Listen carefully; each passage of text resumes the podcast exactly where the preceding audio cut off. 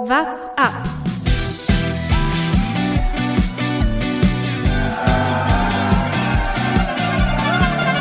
Romain, il attaque Allez Allez Romain Der Radsport-Podcast.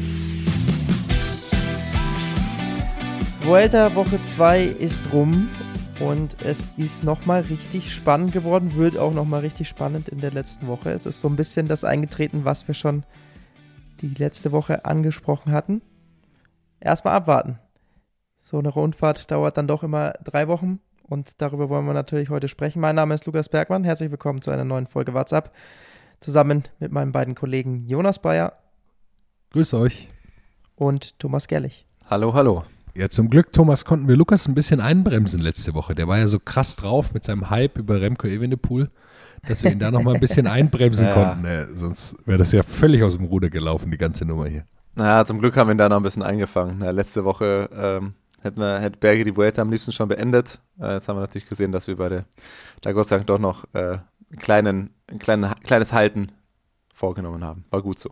Ja, manchmal, da schnappe ich einfach ein bisschen über, aber deswegen habe ich euch beide. Und ihr sagt mir dann schon wieder, wenn es ein bisschen zu viel ist und dann ist das gut so. Wobei, ehrlicherweise, also wenn wir, wenn wir direkt äh, scharf schießen wollen, naja, wird das jetzt noch spannend? Also, ja, die zweite Woche war spannend und ja, der Rückstand ist weniger geworden, aber ich bleibe dabei, dass ich die große Spannung nicht mehr sehe und das ganz so viel. Also, während der Etappen hatte ich auch immer das Gefühl, geil, es passiert was und waren spannende Etappen, aber auf Gesamtsieg glaube ich auch nicht, dass der letzte Woche da noch viel ändern wird. Es fehlt mir noch dieser eine verrückte Tag, den es bei jeder Rundfahrt, außer manchmal bei der Tour de France, aber sonst bei jeder Rundfahrt gibt, wo es irre viele Abstände im GC gibt. Und den wird es auch noch geben. Und deswegen glaube ich schon, dass da noch extrem viel Spannung drin ist. Also, dass irgendeiner von den Favoriten da vorne dann doch mal drei, vier Minuten oder sowas kassiert. Ich weiß nicht, wer es ist, aber es wird einen nochmal geben, so einen Tag. Naja, gut, also ist die Frage, von welchen Favoriten sprechen wir? Wenn wir von den Enric Top 3, Mas, 4 sprechen, Primoz Roglic oder Remco Evenepoel. Also da von denen wird keiner drei, vier Minuten kassieren. Auch weil, wenn, wir, wenn ich mir die Etappen, wenn ich mir die Etappenprofile anschaue, ist ehrlicherweise die letzte Woche einfach zu, zu wenig schwer. Also zu wenig steil, äh, zu kurze Berge. Ich glaube, dass wir wirklich das Highlight hatten jetzt die letzten vergangenen Tage. Und da gab es ja, außer bei den ganz großen, gab es ja große Abstände. Also was ich mit am lustigsten finde, ist, was Wilko Keldermann für eine Achterbahnfahrt da zum Beispiel, jetzt kein Topfavorit ist, aber für eine Achterbahnfahrt im Gesamtklassement, der war ja äh, gefühlt schon auf Platz 14, dann Top 10, dann 21, dann wieder Top 10, jetzt ist er wieder irgendwo auf Platz 16 oder so. Ähm, also es gibt ja schon, schon große Abstände bei allen anderen im Endeffekt, außer den Top 3, 4 Fahrern. Lass uns kurz mal zusammenfassen, wie es aktuell steht in der Vuelta. Letzte Woche haben wir aufgenommen, da war Remco Evenepoel ja schon fast gefühlt für Thomas und mich, so muss man es ja ehrlicherweise sagen, uneinholbar vorne. Äh, er hat dann nochmal ordentlich Zeit verloren und liegt jetzt noch eine Minute 34 vor Primus Roglic, zwei Minuten vor Enric Mas und äh, danach kommen Juan Ayuso mit 4 Minuten 50 Rückstand, Carlos Rodriguez mit 5 Minuten 16 und ich glaube noch Miguel Angel Lopez kann man noch nennen, weil der noch sehr, sehr gut drauf ist äh, mit 5 Minuten 24. Danach äh, kommen so ein bisschen die schwächeren Fahrer, äh, obwohl die Leistung sicher auch beeindruckend ist, aber die da nicht mehr irgendwie eingreifen können, auch in diese Top-Platzierungen. Ähm, Jetzt haben wir gesehen, dass er, dass Remco da einmal an der Etappe eingebrochen ist. Es scheint so, dass er da ein bisschen zu weit in den roten Bereich gegangen ist, oder? Habt ihr das auch so gesehen? Und dann eben richtig eingebrochen ist im Grunde, hat dann am Ende nur eine Minute verloren, aber trotzdem Einbruch gehabt. Also da bin ich mir gar nicht sicher, ob das so ein großer Einbruch war. Ähm, ehrlicherweise, was man nicht vergessen darf, die Etappe am Tag vorher ist er gestürzt. Es war nur ein sehr leichter Sturz und er ist auch sofort wieder aufgestiegen. Aber man hat auf jeden Fall gesehen auf den Fotos, dass er unter seinem Anzug an der Hüfte ähm, so ein kleines, ja, wie nennt man diese Puffer zwischen so Verbänden oder sowas, so einen kleinen Stoffschutz, es fehlt mir der medizinische Begriff dafür, ähm, aber hatte, also so einem kleinen Verband äh, wahrscheinlich einfach. Und das kann am Ende, also wenn er leicht offene Wunden, leichte Schürfwunden, die er offensichtlich hatte, äh, leichte Steifigkeit, das kann am Ende, das nimmt dir ein Prozent in der Leistung, irgendwie, die du ertreten kannst. Und was ich vor allem krass fand, ja, er hat Zeit verloren, ja, er konnte nicht mehr mitfahren, aber beeindruckend fand ich es, wie er das im Rahmen gehalten hat. Aber das war jetzt nicht wie, jetzt nicht, dass ich die Fahrer vergleichen will, nur vom Rennszenario Pogacar bei der Tour, wo er am Granon hinten raus komplett einbricht und einer nach dem anderen an irgendwie vorbeifährt. Sondern Remco, ja, er konnte nicht mitfahren, ja, er hatte irgendwann dann 40, 50 Sekunden Rückstand auf Roglic, aber auf den letzten fünf Minuten hat er diesen Rückstand gefühlt genauso gehalten. Also er ist nicht komplett eingebrochen, sondern er hatte ein kleines Loch, er konnte nicht mehr mitgehen und hat dann aber es geschafft, irgendwie auf einem immer noch recht hohen Level irgendwie seinen Tritt noch zu halten und die, den Verlust zu minimieren, sag ich mal zumindest. Und das ist eigentlich noch relativ gut gelungen. Also ich würde würd nicht sagen, dass er komplett eingebrochen ist. Geht um die Etappe 14. Ja, am Ende gewinnt die äh, zwar Carapaz, aber Primoz Roglic kommt eben nur 8 Sekunden hinter Carapaz ins Ziel und Remco Evenepoel verliert da eben 48 Sekunden auf Roglic, allerdings dann auf Enric Maas zum Beispiel auch nur 20 Sekunden. Also im Endeffekt war es hauptsächlich Roglic, der da irgendwie Zeit gut machen konnte und man muss es auch, glaube ich, so sagen, Roglic ist schon, wenn überhaupt noch, der Hauptkonkurrent von Remco. Ja, weiß ich nicht. Ich, ich sehe Enric Maas auch stark aktuell. Das Problem ist natürlich, Thomas hat es vorher schon angesprochen, dass das, was wir normalerweise von der Huelta erwarten, diese brutal schwere, steile dritte, dritte Woche, dass die aktuell gar nicht ansteht, sondern es gibt noch drei Bergetappen. Eine davon wird es auf keinen Fall Abstände im GC geben. Da ist das, äh, der Berg, glaube ich, 50 Kilometer vor Ende vorbei. Ähm, und dann gibt es noch zwei Etappen, die auch ein bisschen merkwürdiges Profil haben. Also es ist auf jeden Fall nicht diese auf dem Papier schon mal diese ganz krassen, schweren Etappen, die es da geben wird. Deshalb hat er da einen riesen Vorteil. Und ich glaube, wir hatten auch schon drüber gesprochen, dass Remco einfach durch seine Zeitfahrqualitäten an diesen flacheren Bergen einfach äh, eine große Chance hat, das auch zu gewinnen. Und Thomas, du hast es gesagt, wenn wie er sich da erholt hat, das sah schon beeindruckend aus. Äh, und dann eben dazu einfach den, den Rückstand in, in Grenzen gehalten hat. Und ist ja auch eine Debatte gewesen um ihn. Als er in der ersten Woche so draufgedrückt hat, war es ein bisschen zu früh schon, äh, hatte da zu viel Kräfte verpulvert. Am Ende muss man jetzt sagen, ähm, da hat er sich den Vorsprung rausgeholt, mit dem er jetzt ein bisschen spielen kann und nicht alles mitgehen muss. Ja, man muss auf jeden Fall da auch noch das, das Zeitfahren, also nicht nur die erste Woche, sondern dann natürlich auch noch das Zeitfahren mit reinnehmen. Das ist ganz klar seine große Stärke und das war auch richtig, richtig beeindruckend. Direkt nach dem Ruhetag jemanden wie Primus Roglic, der Zeit vor Olympiasieger ist, hier 50 Sekunden abzunehmen. Das war sehr, sehr beeindruckend und äh, das hat natürlich schon, glaube ich, eine riesengroßen Rolle in seinem Plan für diese Vuelta gespielt. Und jetzt, ja, ist die Frage, hinten raus ging so ein bisschen mehr die Luft aus. Er verliert dann halt äh, am Tag 15 auch nochmal 20 Sekunden, glaube ich, oder 15 Sekunden. 15 Sekunden waren es auf Roglic.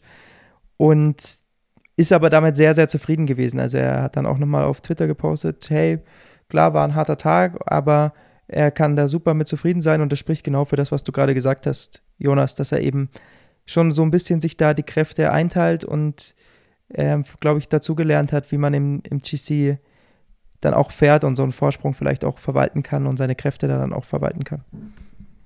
Tag 15 war hoch zur Sierra Nevada. Das hat man ja so ein bisschen im Blick. Äh, liegt sehr, sehr hoch, deutlich über 2000 Meter. Und das war ja so ein bisschen, ja, okay, Roglic kommt damit sehr gut klar. Evenepoel, ah, sehr langer Berg, sehr hoch, Hitze noch. Äh, wie gut kommt er damit klar? Und am Ende muss man sagen, ja, er ist viel von vorne gefahren, wie er es jetzt schon die ganze Huelta macht, wo er, glaube ich, äh, nochmal besser seine Wattwerte steuern kann. Er ist ständig an seinem ähm, Bordcomputer und hantiert an dem rum. Eigentlich sieht man gar nicht so sehr, dass so viel gedrückt wird auf dem Ding auch, aber er scheint irgendwie viel Informationsbedarf zu haben. Aber am Ende muss man sagen, ja, er liegt jetzt in Führung, hat 1,30 Vorsprung und ist jetzt in der absoluten Pole Position, die Huelta zu gewinnen mit der ersten Grand Tour, die er durchführt. Auch nicht die schlechteste Ausgangslage. Mich würde so ein bisschen eure Meinung zu dieser Etappe 15 noch interessieren. Denn wir hatten ja auch das Szenario, dass Remco Evenepoel inzwischen relativ isoliert ist, immer sehr früh. Auch Julien Alaphilippe musste dann jetzt wieder aussteigen, nachdem er einen Sturz äh, hatte und leider sich auch wieder verletzt hat. Das heißt, seine Helfer wurden so ein bisschen weniger über die Woche. Und Jumbo sah noch sehr, sehr stark aus, natürlich, wie sie in diesen Berg teamtaktisch reinfahren konnten. Waren da zwischenzeitlich noch zu fünft und haben sich dann aber mit einer einzigen Attacke komplett selbst zerfahren und das schon 16 Kilometer vor äh, dem Ziel, also schon sehr, sehr früh. Was natürlich zur Kritik dann irgendwie geführt hat, weil man natürlich auch sagen kann, okay, wenn man so ein starkes Team noch hat, warum dann nicht das Tempo so irre hochhalten, dass man versucht, irgendwie alle anderen äh, wegzufahren und setzt dann halt irgendwie fünf Kilometer vor dem Schluss die Attacke.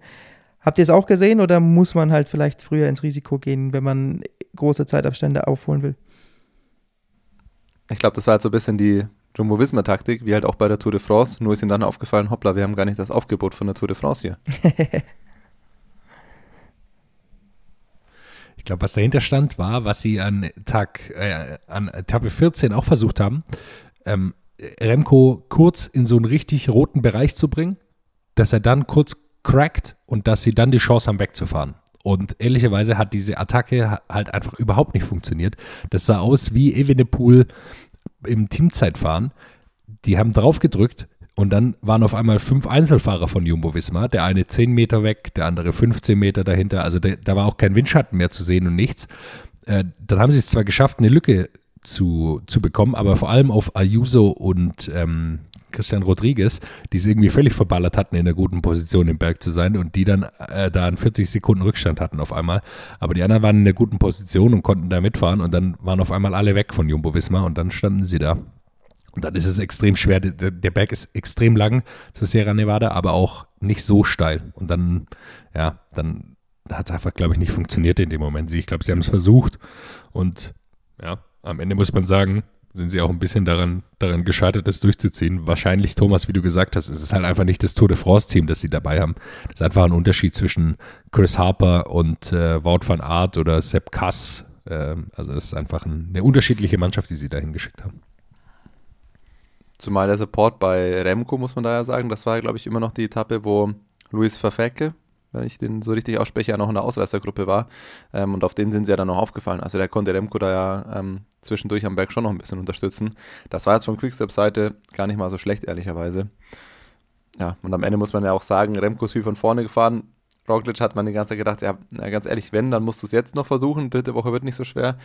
Und er hat ja nach der Etappe auch gesagt, ja, er, er, hatte ehrlicherweise nicht ganz die Beine. Er war schon ein bisschen müde. Er hat dann erst ganz spät attackiert, als es halt noch ging. Aber früher hätte er auch nicht attackieren können. Das zeigt ja auch ein bisschen, ja, Roglic scheint momentan jetzt gut drauf. Er scheint jetzt langsam auch so, dass man sagen kann, er wäre Remco mindestens ebenbürtig. Aber mehr kommt jetzt halt auch nicht mehr. Also auch er ist jetzt dann ähm, langsam müde. Auch bei ihm sind es jetzt zwei Wochen rum. Und äh, Remco jetzt seine Schwächephase, die äh, vielleicht am Anfang der, der Vuelta hatte, wo er noch nicht ganz am Start war, wenn er die jetzt überstanden hat und über den Ruhetag rübergeht und die nächsten schweren Bergetappen da wieder mitfahren kann. Und selbst wenn er 10 Sekunden pro Etappe verliert, bei dem Vorsprung macht das ja nichts mehr. Dann sieht es ja, sieht's ja soweit gut aus. Dann war er zumindest der wahrscheinlich konstanteste Fahrer über die ganze Vuelta. Wir werden ja auch noch über ein paar andere sprechen, die die auch mal die ein oder andere Woche mal noch vergessen haben. Sierra Nevada war auch noch der Tag, an dem Miguel Angel Lopez was versucht hat, ist natürlich auch ein Berg für ihn. Ah, Sehr weit oben. super Überleitung. Thomas, du freust dich schon? Superman. Was willst du zu ihm sagen? Komm, raus damit. Nee, ich, ich will gar nicht so viel dazu sagen, aber genau den meinte ich, der eine Woche vergessen hat. Hätte Miguel Angel Lopez mal irgendwer sagen können, dass die erste Woche der Vuelta auch schon zählt? Was ist mit dem Kerl passiert? Im Zeitfahren Top 10. Der hat Chai Hindley eingeholt, oder? Hast du das nicht geschrieben? Miguel Angel Lopez rasiert auf einmal, ist am Berg wieder der Godfather auf Bergfahrer und hätte er die erste Woche nicht so halt, keine Ahnung, so mittendrin mitgefahren, der wäre der wär richtig weit vorne. Und ich meine, er ist ja jetzt noch, ich glaube, er ist noch Fünfter im GC, oder? Ne, Sechster. Ähm, aber noch mit allen Ambitionen auf Platz 4 oder sonst wie. Äh, und wenn Enric Mas mal einbrechen sollte, äh, dann sehe ich äh, Miguel Angel Lopez da am ehesten aktuell in der Form, da vielleicht noch auf Platz 3 zu fahren. Also sensationell. Also wie der auf einmal zweite Woche gedacht hat, so, jetzt, jetzt bin ich da. Jetzt fahre ich auch mit. Das gefällt mir sehr gut. Ich finde es auch so lustig, weil e- ehrlicherweise hat man ihn in der ersten Woche auch nicht mal gesehen. Also ich, ich man hat überhaupt vergessen, man dachte so, ja gut, was keine Ahnung, was der macht. Astana, äh, wie immer, merkwürdige Mannschaft. Äh, niemand weiß es so ganz genau, aber jetzt ist er einfach super stark, ist wieder in der Bergform, hat die Beine offensichtlich, wie du sagst, im Zeitfahren ein absolut verrücktes Ergebnis abgeliefert, das man ihm auf keinen Fall zugetraut hätte. Am Sierra Nevada haben sie auch eine Taktik versucht, die, glaube ich, hätte auch gut funktionieren können, die sie aber ein bisschen verballert haben, weil ähm, Miguel Angel Lopez dann angreift, er greift aber an am flachsten Teil und von vorne kam dann De David de la Cruz zurück. Der kam aber erst so spät zurück, dass es schon wieder steiler wurde. Also der Draft gar nicht so, der Windschatten gar nicht so viel gebracht hat. Also die haben es offensichtlich nicht ganz perfekt getimt. Der hätte mal schön ein, einen Kilometer vorher zurückfallen sollen, hätte er ihn schön über das Flache nochmal ziehen können. Aber gut, am Ende hat er trotzdem Zeit gewonnen, aber das hat dann nicht ganz perfekt geklappt und äh, ich glaube, da haben sie mir so ein bisschen Bärendienst erwiesen. Oder das heißt Bärendienst erwiesen, aber es es hilft dann einfach nicht so viel im Steilen wie im, im Flachen, so ein, so ein Windschatten. Und äh, da hätte er, glaube ich, noch viel mehr Zeit gut machen können, weil er schon gut aussah. Und dann kam noch so ein kleiner Kleinkrieg mit Enric Maas dazwischen. Wir erinnern uns, letztes Jahr bei der Huelta ist er entnervt ausgestiegen, beziehungsweise ins Auto eingestiegen, weil Enric Maas vorne in der Gruppe war und er das irgendwie verkackt hat und keine Ahnung. Ich glaube, die können sich auch nicht mehr so wirklich riechen so entertaining Miguel Angel Lopez auch finde, ich glaube, er ist auch einfach nicht der leichteste Charakter. also, aber sobald ich Miguel Angel Lopez und Enric Mas irgendwo zusammen sehe, da, da freue ich mich schon. Einfach da, da ist in mir sofort so das Gefühl da, da könnte jederzeit irgendwas passieren. Irgendwas Spannendes kann da immer passieren. Wobei, also, okay, ich, das ist jetzt mal, glaube ich, so eine These, die man in den Raum stellen kann, aber ehrlicherweise konnte ja Enric Maas letztes Jahr überhaupt nichts dafür. Also es kann sein, dass sie sich nicht grün sind, ähm, weil sie halt zwei Kapitäne im Team waren und sich da vielleicht nicht immer einig waren, was da passieren soll. Aber ehrlicherweise konnte halt Enric Mas überhaupt nichts dafür. Äh, die sind dann aber zu zweit da vorne gewesen und dann wollte der eine nicht führen. Dann geht Enric mal in die Führung. Dann attackiert Miguel Angel Lopez, was sicherlich auch nicht geholfen hat, um da so eine Teamchemie nochmal aufzubauen zu zweit. Ja, Thomas? Stichwort zwei Kapitäne. Äh, fahren Juan Ayuso und Jao Almeida eigentlich noch im selben Team oder, oder was ist da eigentlich los? Zu dritt sind die. Jan Pollands ist ja auch noch in, kämpft um die Top Ten mit und jeder fährt sein komplett eigenes Rennen. Denen ist alles egal, die fahren einfach da. Was ist da los? Ich glaube, es ist so ein Ausscheidungsrennen, das, das sie einfach so ausgegeben haben. Wer darf nächstes Jahr für er wird zur Tour, um da für Pogi Helfer zu spielen?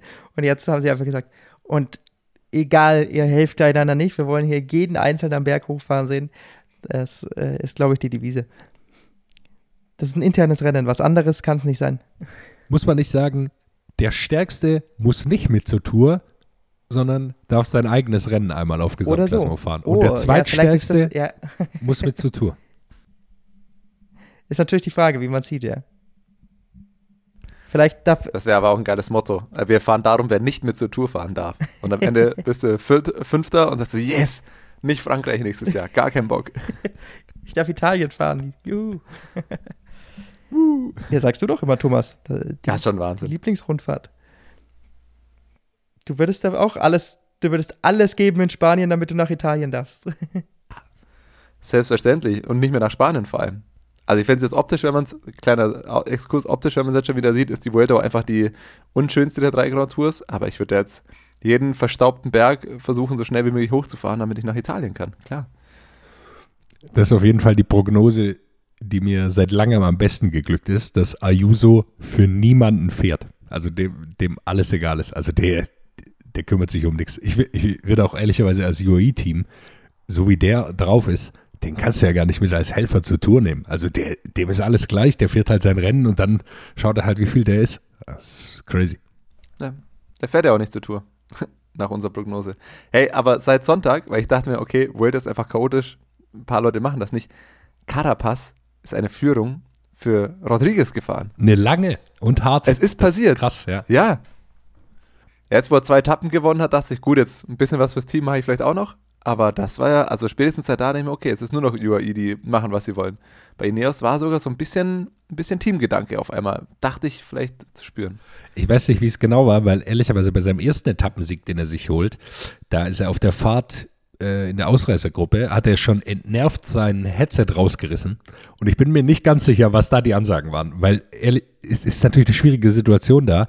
Ineos will versuchen, Carlos Rodriguez irgendwie gut zu platzieren. Äh, Carapaz kann das aber vollkommen gleich sein, weil er ja nach dieser Vuelta wird er wahrscheinlich kein Rennen mehr fahren für Ineos, und, sondern zu IF wechseln.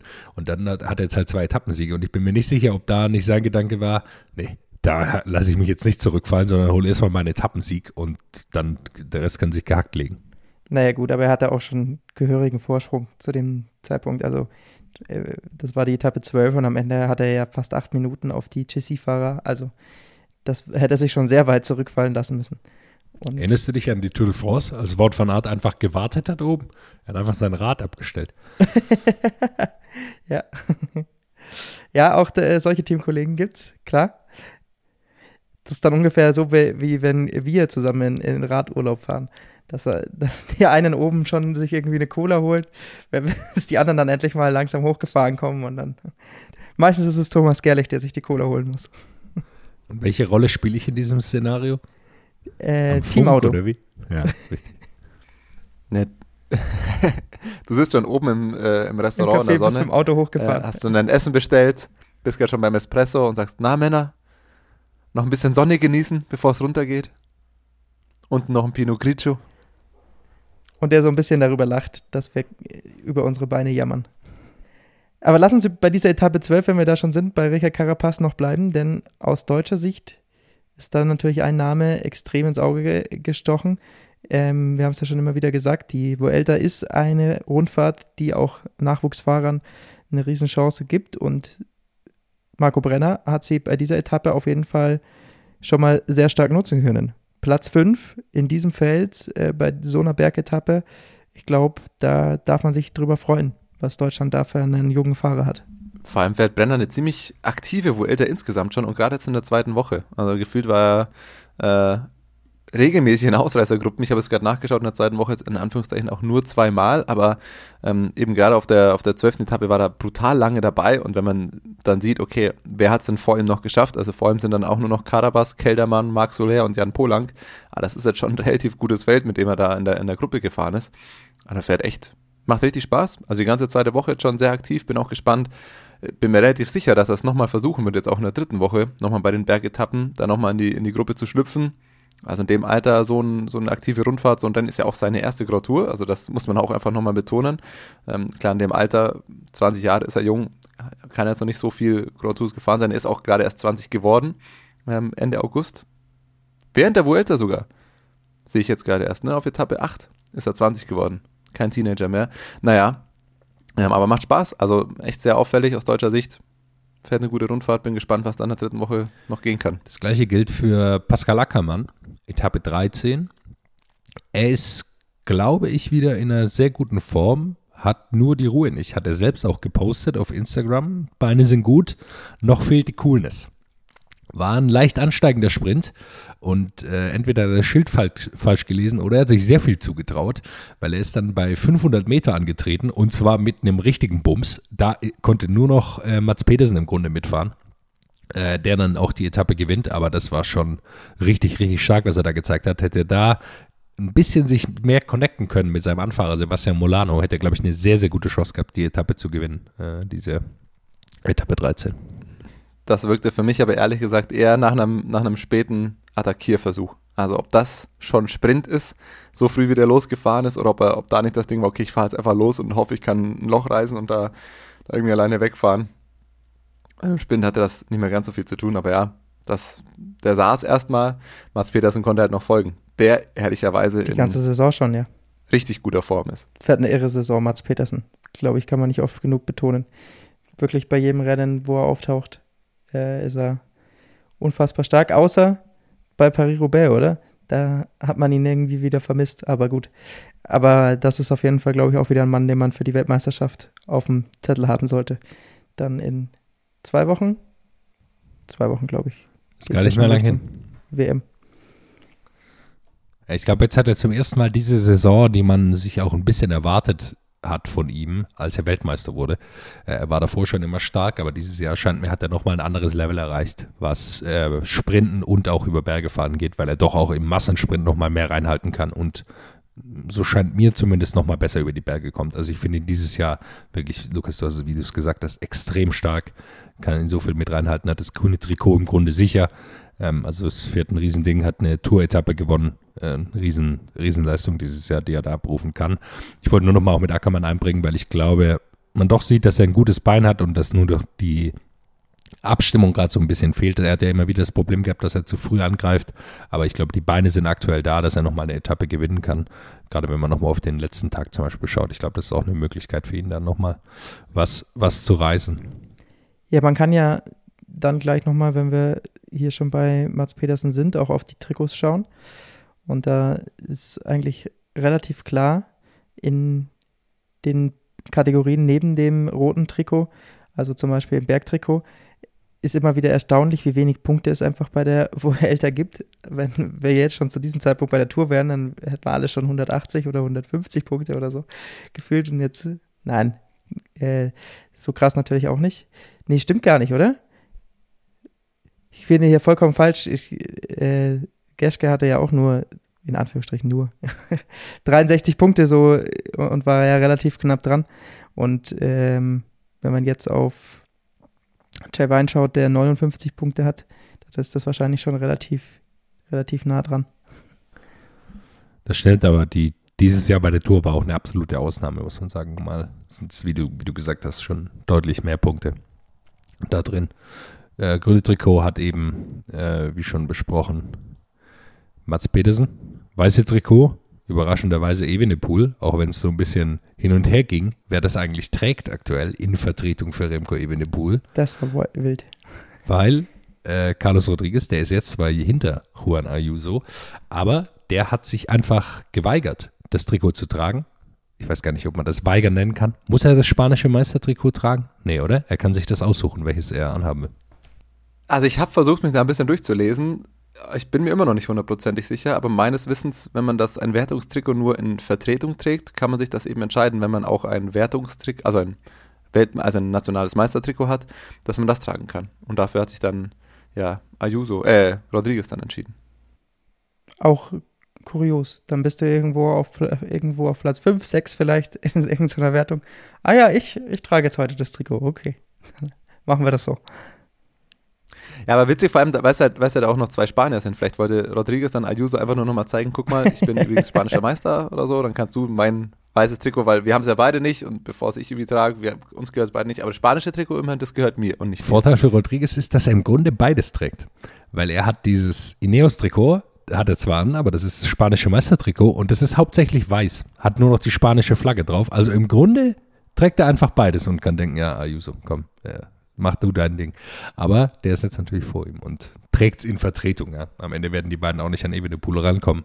Soll ihre Leistung gar nicht schmälern, die ja auch gewaltig ist bei diesen, bei diesen Jungs. Ich frage mich auch, ob das vielleicht auch einfach ein Gewohnheitsding ist, weil das nationale Meistertrikot, das hat er jetzt halt natürlich entsprechend getragen. Das kennt er, da kennt er die Größe, was auch immer. Also blöde, blöde Frage. Vielleicht liegt das ja wirklich an so kleinen logistischen Dingen, dass das Wertungstrikot halt noch neu ist, vielleicht jetzt nicht. Äh, genau der Schnitt oder was auch immer ähm, und einfach sagt, hey, nee, das kenne ich, ich brauche jetzt nicht das Wertungstrikot, das mir, das ich eh nur in Vertretung trage, trage ich mein gewohntes Trikot, das ich kenne, da habe ich drei Stück im Schrank rumliegen, keine Ahnung. Ähm, das passt vielleicht besser. Könnte ich mir auch vorstellen. Dann lass uns doch mal auch auf diese Schlusswoche schauen. Thomas, du hast es schon angesprochen, es ist nicht ganz so schwer wie jetzt in der vergangenen Woche, in den vergangenen Tagen. Es gibt, glaube ich, so zwei Etappen, die nochmal rausstechen. Das ist Etappe 17 und Etappe 18, Etappe 17 mit einem sehr, sehr kurzen, aber dann etwas steileren äh, Schlussanstieg, wo es vielleicht nochmal zu äh, Abständen kommen könnte, allerdings nicht diesen ganz großen. Und dann ist eben die Etappe 18, die nochmal mit einem Bergfinish endet, das dann eben auch nochmal länger ist, äh, auch davor ähm, nochmal zwei Bergwertungen drin hat. Also da wird es nochmal ein bisschen schwerer. Ich glaube, das ist die Etappe, auf die viele schauen. Denn Etappe 19, die andere Etappe, die noch in den Bergen ist, hat seine Berge sehr, sehr früh in der Etappe und dann wird es schon sehr, sehr lang da hinten raus, wenn man was probiert. Und ähm, im Endeffekt glaube ich. das Etappenprofil, das ich in der dritten Woche gesehen habe für eine Bergetappe. Also schon, sowas, oder? Also, ich verstehe nicht so ganz, was das, was das bezwecken soll. Äh, also im Endeffekt, glaube ich, sind es tatsächlich Etappe 17, Etappe 18, weil Etappe 19, glaube ich, dann einfach eine irre lange äh, flache Phase noch zum Schluss hat, die da einfach Attacken ein bisschen utopisch machen. Ja, Etappe 20 vielleicht noch. Etappe 20 finde ich auch noch vom, vom Profil, genau. Das hat halt noch vier Bergwertungen drin, da passiert schon auch noch was. Aber dann kommt nach, der, äh, nach dem letzten Berg kommen halt auch nochmal sieben ah, Kilometer stimmt. einfach. Ja, Etappe, genau, Etappe 20 sehr, hatte ich noch, sehr flach. noch vergessen, richtig. Aber die wird wahrscheinlich auf, aufgrund der Gesamthöhenmeter über die Etappe ähm, und sind auch 182 Kilometer, wird Etappe 20, glaube ich, schon nochmal schwer. Ähm, aber die ganz großen Abstände, irgendwie sind die Berge, wenn ich, ich habe jetzt auch nur die Höhenprofile vor mir, aber ich lese da ein bisschen zu viel, 5,6, 5,9, 5,9 Prozent, 5,6 Prozent ähm, im Durchschnitt auf diesen Bergen. Das ist, ist glaube ich, am Ende zu wenig, um da, um da große Abstände zu machen. Also da sehe ich einfach, müsste es nochmal im Detail reinschauen, ja, aber da sehe ich einfach zu wenige Momente, wo man wirklich attackieren kann und wo es dann nicht am Ende entweder eh alle zusammen hochfahren oder eine Attacke so früh kommt, dass im Endeffekt eh wieder alle zusammenfahren. Würde ich jetzt vom ersten Gefühl mal, mal Die, denken. der Windschatten spielt einfach eine viel zu große Rolle bei diesem Berg. Also das ist einfach das Problem. Du, du brauchst dann jemanden, der dich auch mitziehen kann, wenn hinten noch Helfer da sind. Also, also wenn dann, es könnte natürlich ganz irre werden und es gibt so ein 1, zu, 1 gegen 1 Duell irgendwie, aber wenn es es nicht gibt und so eine klassische äh, Etappe gefahren wird, dann ist es extrem schwierig, da an solchen Bergen einfach große Abstände äh, zu, zu finalisieren. Und dann ist es schwer und dann ist auch die Wahrscheinlichkeit, dass Leute angreifen, halt einfach geringer. Bevor wir jetzt eben auf diese dritte Woche uns freuen können, müssen wir noch aber ein anderes Thema ansprechen. Thomas, ähm, du hast dich da auch am meisten eingelesen, deswegen würde ich dir jetzt einfach das Wort übergeben. Es geht um Primus Roglic und eine doch etwas seltsame Geschichte, die da diese Woche ans Licht gekommen ist. Ja, was heißt eingelesen? Ich will jetzt hier auch keinen Vortrag halten, aber es äh, gibt zumindest Vorwürfe und die, finde ich, kann man nicht äh, zu wenig ernst nehmen eigentlich. Also der ähm, ja, Betreuer oder am Ende ist es Physio, Physiotherapeut von Primus Roglic, hat, äh, kam die Woche in einem Artikel äh, zu Wort, in dem er im Endeffekt relativ schwere Vorwürfe gegen das Team Jumbo Visma erhebt. Und die Schlagzeile ist im Endeffekt, dass äh, ja, das Team ähm, die Teamtaktiken oder die Ziele des Teams über die Gesundheit des Fahrers stellt, was erstmal hart klingt. Ähm, am Ende kommen da die Aussagen, dass ähm, Roglic nach seinem Sturz bei der Tour de France sich sein MRT danach selbst buchen musste, sich selbst darum kümmern musste, weil bei den Untersuchungen während der Tour vom Team, vom Teamarzt kam man nur raus, ja, das ist nicht so schlimmes, ähm, wird schon gehen, fahr einfach weiter äh, und wohl auch die Aussage, nimm einfach eine Pille, dann geht schon. Also äh, der lockere Umgang mit Schmerzmitteln im Leistungssport allgemein ist äh, ein Thema, das, glaube ich, immer wieder mal ähm, mehr thematisiert werden sollte oder was ja immer mal wieder aufkommt. Ähm, und am Ende kam wohl nach diesen Aussagen erst nach der Tour raus, wo sich Roglic und sein Physiotherapeut selber um eine MRT gekümmert haben, kamen halt zwei Brüche raus. Und ähm, Zwei Brüche im, im Wirbelbereich. Also es äh, wurden zwei Spalten in der Wirbelsäule erkannt. Das heißt, dass äh, die als Brüche dann identifiziert wurden. Also deswegen hatte er irre Rückenschmerzen wohl. Also das es sind nicht nur zwei Brüche, die jetzt irgendwo an äh, das klingt immer auch jetzt so blöd, aber wir haben ja schon oft das Fahrer gesehen, die irgendwie mit einer äh, kaputten mit einem kaputten Schlüsselbein oder sowas, das dann doch irgendwie noch weitergefahren sind. Aber im Wirbel auf dem Rad, äh, das ist irre. Also generell Wirbelbrüche, super gefährlich. Und dann äh, au- auf dem Rad mit solchen Rückenschmerzen da fahren zu müssen, das, wenn das genauso stimmt, wie es wie es, äh, hier beschrieben wurde, dann ist das schon wirklich sehr, sehr krass. Ja, also ich will es nicht zu sehr vereinfachen, aber ähm, so wie es ich bisher gelesen habe, kann man das äh, nach den Aussagen so runterbrechen. Wirklich, Roglic verletzt sich, Team checkt, sagt, ja, ist nicht so schlimm, nimm eine Schmerztablette und fahr weiter, weil wir brauchen dich noch. Er kann ja noch fahren. Ähm, Roglic steigt dann irgendwann aus, weil er einfach weiter Schmerzen hat. Er checkt sich selbstständig, ähm, woran könnte das liegen und man findet eine schwerere Verletzung raus, die eben nicht nur mit ähm, nimm eine Schmerztablette äh, abgegolten sind. Und dann ist das natürlich schon krass. Also wir reden darüber, wie Roglic äh, jetzt die Vuelta in der zweiten Woche erst fährt, wie er Schwierigkeiten hatte, wie er bei der Tour wieder gestürzt ist ähm, und Schmerzen hatte, wie er sehr lange nicht klar war, ob er die Vuelta überhaupt fahren kann. Und wenn man dann sowas mitbekommt, sich denkt, okay, grundsätzlich wurde hier eine Gesundheit riskiert eines Fahrers, weil man sagt, man braucht ihn offensichtlich noch. Ähm, plus die Fitness wurde, also im kleineren, äh, hätte man das früher entdeckt, wäre früher ausgestiegen, hätte, er, glaube ich, deutlich früher schon was machen können, hätte deutlich früher wieder trainieren können, wäre jetzt vielleicht in der Vuelta in einer anderen Form. Also das ist, ist schon ein Thema, das, äh, finde ich, nicht zu wenig Beachtung geschenkt Die andere. Frage ist, ob es wirklich dann so ein Skandal jetzt für Jumbo Wismar ist oder ob das jetzt einfach halt mal ausgesprochen wurde. Also ich glaube, dass das jetzt nicht so ungewöhnlich ist für solche Rundfahrten, dass das mal in dem einen oder anderen Team genauso pa auch passiert. Also da möchte ich jetzt Jumbo auch so ein bisschen in Schutz nehmen. Ich glaube, das ist wahrscheinlich ein Problem des Radsports generells, aber ähm, das hier ist natürlich schon eine ex extrem krasse Geschichte und ein extrem krasses Beispiel auch wieder, äh, dass das eben dann zeigt. Ja, vermutlich des Leistungssports generell. Also ich glaube nicht, dass das eine Sache ist, die wir nur im, im Radsport sehen, aber trotzdem, wenn es rauskommt, wenn es diese Aussagen gibt, dann muss man drüber sprechen. Ich finde es im Endeffekt einfach krass. Das ist jetzt klar, das schlägt wahrscheinlich deswegen dann Wellen, weil es halt Primoz Roglic und Jumbo Wismar, also in Prominenz äh, in, in dieser Sportart geht es nicht mehr viel höher, aber die Anschuldigungen sind erstmal hart. und das wirft, also wenn das stimmt, wirft das halt schon auch wieder so einen kleinen Schatten auf dieses, oh, wie krass toll, als Jumbo ich die Tour gefahren und Roglic hat sich äh, verletzt dann noch in die äh, Dienste des Teams gestellt und ist noch, hat äh, Wingegaard noch ein bisschen unterstützt, solange es halt irgendwie noch ging. Und man dann am Ende mitbekommt, ja, bei dieser tollen, das Team ist so stark und so toll Story, ähm, wurde halt die Verletzung eines Fahrers riskiert, äh, die Gesundheit eines Fahrers riskiert und äh, wurde vielleicht nicht ernst genug genommen, dass der Kollege einfach Verletzungen hat. Wirft das für mich so einen, so einen kleinen Schatten rückblickend schon auf die Tour. Erklärt natürlich jetzt auch so ein bisschen nochmal vor diesem Hintergrund vielleicht die Form, die er jetzt bei der Vuelta hat. Also keine Frage, er ist ja richtig, richtig, gut hier mit Platz 2. Aber dass er vielleicht dann in der ersten Woche eben so ein bisschen gebraucht hat, weil er jetzt natürlich nicht die vielen Kilometer davor abspulen konnte, auch nicht in der Rennhärte. Ähm, deswegen erklärt das vielleicht auch so ein bisschen, warum er jetzt erst so ein bisschen besser noch in Fahrt kommt und da in der ersten Woche er nicht ganz so gut aussah im Vergleich zu den anderen Top-Favoriten. Ja, und erinnert ihr euch, wie wir bei der Tour noch drüber gesprochen haben, als er ausgestiegen ist und es von zwei, drei äh, Leuten Kritik gab, oh, Roglic steigt jetzt aus.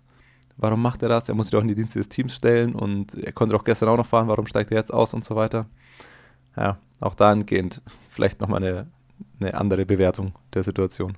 Ein sportlicher Satz noch zu, zum Frauenpeloton. Es war noch die CIMAC Ladies Tour und äh, da hat sich immer wieder gezeigt, dass es aktuell auf der ganzen Welt Männer und Frauen eine einen Sprinter, eine Sprinterin gibt, die so dominant ist, dass da, glaube ich, nie, fast niemand eine Chance hat, bis auf ihre Teamkollegin, äh, Lorena Wiebes. Und äh, die gewinnt drei Etappen, gewinnt auch die Gesamtwertung. Und die einzige, die ihr da irgendwie so in die Quere kommen kann, ist Charlotte Kohl äh, gefühlt, die offensichtlich da auch einmal die Chance bekommen hat. Thomas, du hattest damals schon geschrieben, als sie die Etappe gewinnt, die machen jetzt Michael Murkoff-Style. sie fährt einfach durch. Ja, nur du, als es wirklich mal passiert. Thomas kündigt ja seit Jahren an, dass Michael Murkoff irgendwann aus Versehen mal eine Etappe gewinnt. Ist äh, dann doch nicht vorgekommen, aber Charlotte Kohl kommt dann direkt vor ja, Lorena Wiebes eben ins Ziel. Also, that's Murkoff-Style. Ja, wo wir gerade beim Frauenpeloton auch noch sind, da geht es ja morgen äh, auch los. Äh, Ceratizid Challenge bei La Vuelta, also das, äh, die World Tour Rundfahrt, fünf Etappen. Ähm, die Hälfte der Teams sind schon raus an Fahrern, die mitfahren. Es könnte wieder, also ist zumindest wieder gut besetzt, sage ich mal. Ähm, Annemiek von Fleuten natürlich wieder dabei. Ähm, könnte auch spannend werden, ja, was da passiert. War die letzten Jahre auch immer echt ganz schön anzuschauen. Jetzt auch da nochmal. Jetzt sind wir endlich wieder in der Phase, wo man nicht nur ein Rennen am Tag gucken kann, wo man endlich wieder schön Splitscreen und äh, schön zwei Rennen pro Tag hat. Ist doch wundervoll. Eine wird dort ihre letzte Rundfahrt haben für ein, ihr Team und das ist äh, Liane Lippert, die nicht mehr kommendes Jahr für Team DSM fahren wird, sondern unter der Woche wurde bekannt gegeben, dass sie eben zu Movistar wechseln wird ins Team von Annemiek van Fleuten. Natürlich ähm, sicherlich ein, ein, guter, guter Schritt für sie, äh, da weg vom, vom deutschen Team. Vielleicht hat sie da dann auch nicht mehr jetzt die Unterstützung gesehen, wenn es sie doch sich noch ein bisschen mehr in Richtung Gesamtklassementfahrerin entwickeln will, jetzt wo ja doch die Rundfahrten bei den Damen auch die nächsten Jahre immer mehr an Bedeutung, glaube ich, gewinnen werden. Ich hoffe für sie auch, dass sie auch gehaltstechnisch nochmal einen Sprung machen wird. Ich glaube, Movistar hat da nochmal ein größeres Budget als das äh, DSM-Team. Äh, sie ist einfach unglaublich stark und sie kann, glaube ich, auch ein bisschen zumindest profitieren ja, sich Annemiek van Floyd mal anzuschauen im Training. Ja, also ich glaube, ist, ist schon ein guter und äh, cooler Schritt für sie. Ich glaube, da sind wir uns alle irgendwie einig. Ähm, von dem her, glaube ich, kann man ihr da nun das Beste wünschen und ein Jahr hat sie dann eben noch mit Annemiek van Flotten, es sei denn, die entscheidet sich dann doch nächstes Jahr auch wieder, ah ja, was soll's, ein Jahr mehr mache ich auch noch und dann darf vielleicht doch auch noch eins. Ähm, dann hat sie vielleicht auch noch ein paar Jahre mehr mit ihr. Aber ich glaube, die Tendenz in den Frauenteams geht immer mehr dahin, sich diese äh, GC-Oberteams, nenne ich es jetzt mal, aufzubauen. Ähm, das ist, glaube ich, so die Tendenz in den, in den letzten Jahren und da liegt jetzt halt auch Movistar da, glaube ich, nochmal nach, um nochmal die Helferrollen ein bisschen, bisschen zu verstärken, weil sie, glaube ich, auch gemerkt haben, Annemiek van Fleuten war in der absoluten Stärke, in der sie ist, keine Frage, aber war oft dann trotzdem relativ schnell auch auf sich alleine gestellt und musste dann viel auch alleine lösen bei diesen Rundfahrten und da ist so jemand wie Liane Lippert natürlich auch Gold wert. Wie du sagst, äh, sicher als Helferin Gold wert plus ist natürlich auch ein Blick in die Zukunft. Sollte Annemiek van Fleuten aufhören, haben sie da schon mal jemanden, der auch Rennen gewinnen kann, der super stark ist. Also es ist, glaube ich, so ein doppeltes, doppeltes Ding, was ihnen helfen wird. Alles klar. Habt ihr sonst noch was auf dem Schirm? Oder freuen wir uns auf die, den Showdown in der Vuelta? Lass uns noch eine Woche nach Spanien gucken und dann fangen wir dich nächste Woche wieder ein mit deinem Remco-Hype, Lukas. Gutes Schlusswort. Macht's gut. What's up? Der Radsport-Podcast. What's up ist eine M945 Produktion. Ein Angebot der Media School Bayern.